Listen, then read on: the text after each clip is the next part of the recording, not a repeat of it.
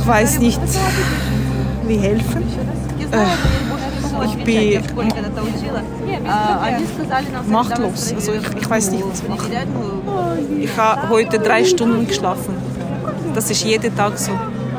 Wenn ich verwache, erste, was ich nehme, Telefon. Telefon. Und telefoniere. Mit, mit, mit meiner Familie, mit meinen Verwandten, mit meinen Freunden, mit, mit das ist schlimm.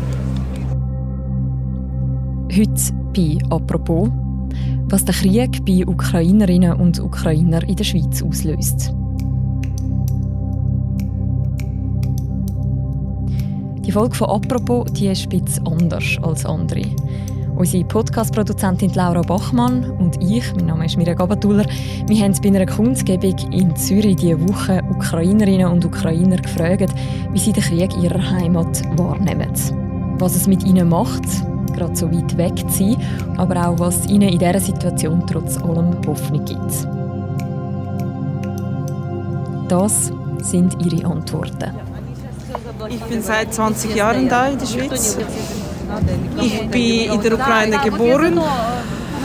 Ich habe Familie in Zaporozhye, Freunde und meine beste Freundin jetzt in, äh, in Kiew.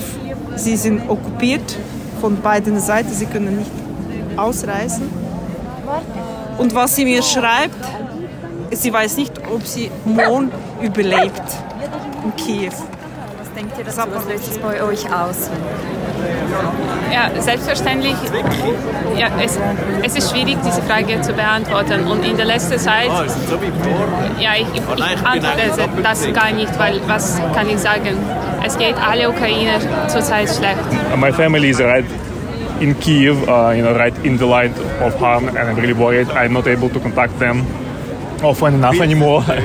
they lose electricity, they lose their power, uh, so there is not enough water in supplies. So I don't know. It's, it's, it's really difficult yeah, to be so away.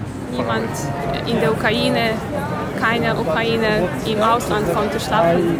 Und, ja, es, es, gibt auch keine sicheren Plätze in, in, in der Ukraine. Ja, wir sind beides glücklich, dass wir sind hier nicht in der Ukraine und nicht glücklich, weil unsere Familie und Freunde sind da und wir sind nicht zusammen. Wir können nur Geld schicken und das ist alles. Wir können nicht wirklich helfen. Äh, und äh, ja, es ist sehr schmerzhaft zu denken, dass äh, ja, meine Oma das nicht überlebt, weil es ist, oder meine, meine Schwester, die jetzt in Kiew ist. Ich weiß nicht, ja.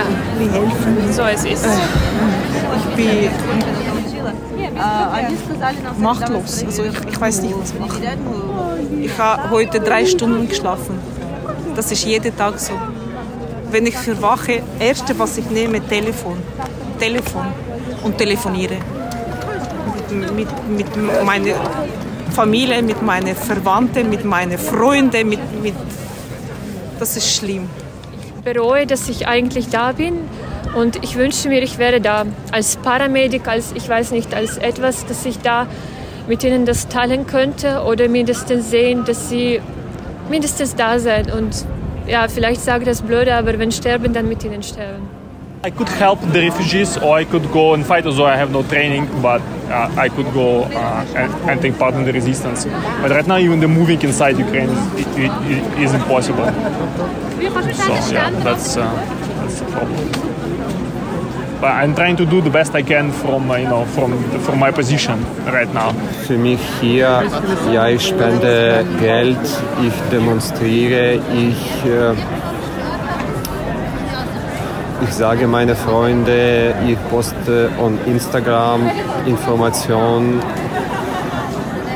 aber ich, ich fühle, dass ich, meine Hilfe ist nicht genug.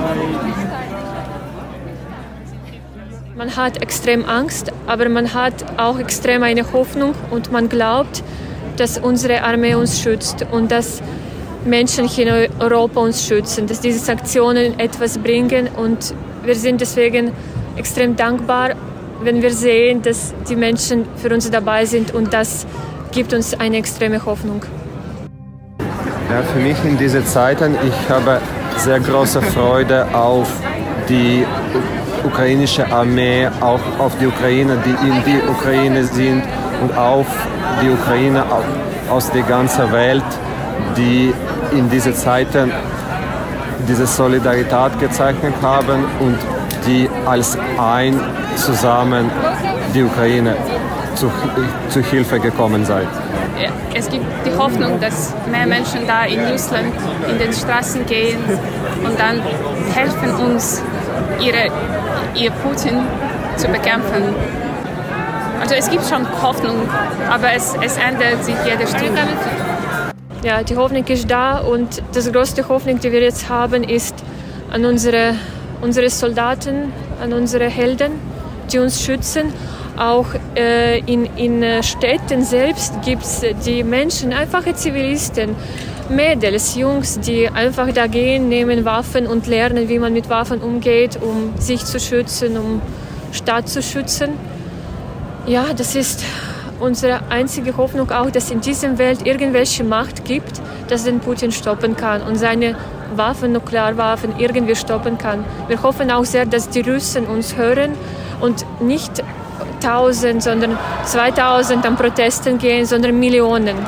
Weil gegen Millionen kann sogar Putin nicht widerstehen.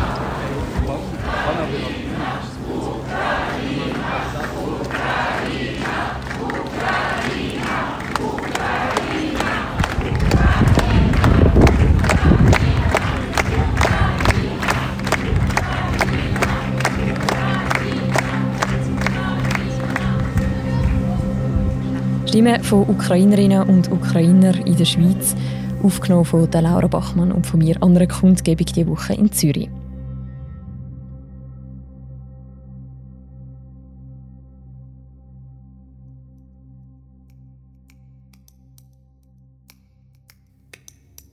Das ist die heutige Folge von «Apropos». Es gibt allerdings noch einen kleinen Zusatz. Und zwar findet ihr im Feed auch noch eine Bonusfolge zu den Pandora Papers. Pandora Papers, die sich erinnern, ist eine Serie, die wir über Weihnachten und Neujahr ausgespielt haben, ursprünglich. Und wir haben damals gefragt, was bei euch noch für Fragen offen geblieben sind.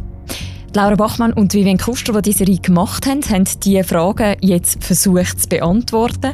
Es geht unter anderem darum, wie konkret eigentlich Geldwäsche funktioniert oder darum, wie Delaware in den USA zu einem riesigen Player geworden ist im Offshore-Markt. Und es geht auch um den Vorwurf, dass solche Leaks nur da sind, um den Schweizer Finanzplatz zu schwächen. Das könnt ihr noch hören. Ihr findet die Folge unter der, die ihr jetzt hört, im Feed von «Apropos» und natürlich auch auf der Webseite und in der App vom Tagi.